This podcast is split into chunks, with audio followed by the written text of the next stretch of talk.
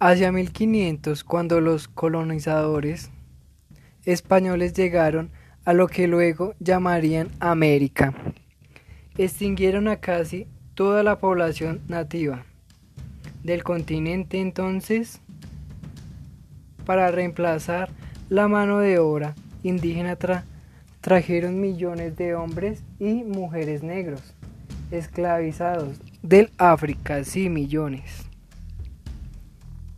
Algunos de estos negros se rebelaron, establecieron comunidades libres, fueron llamados y marrones. Y marrones.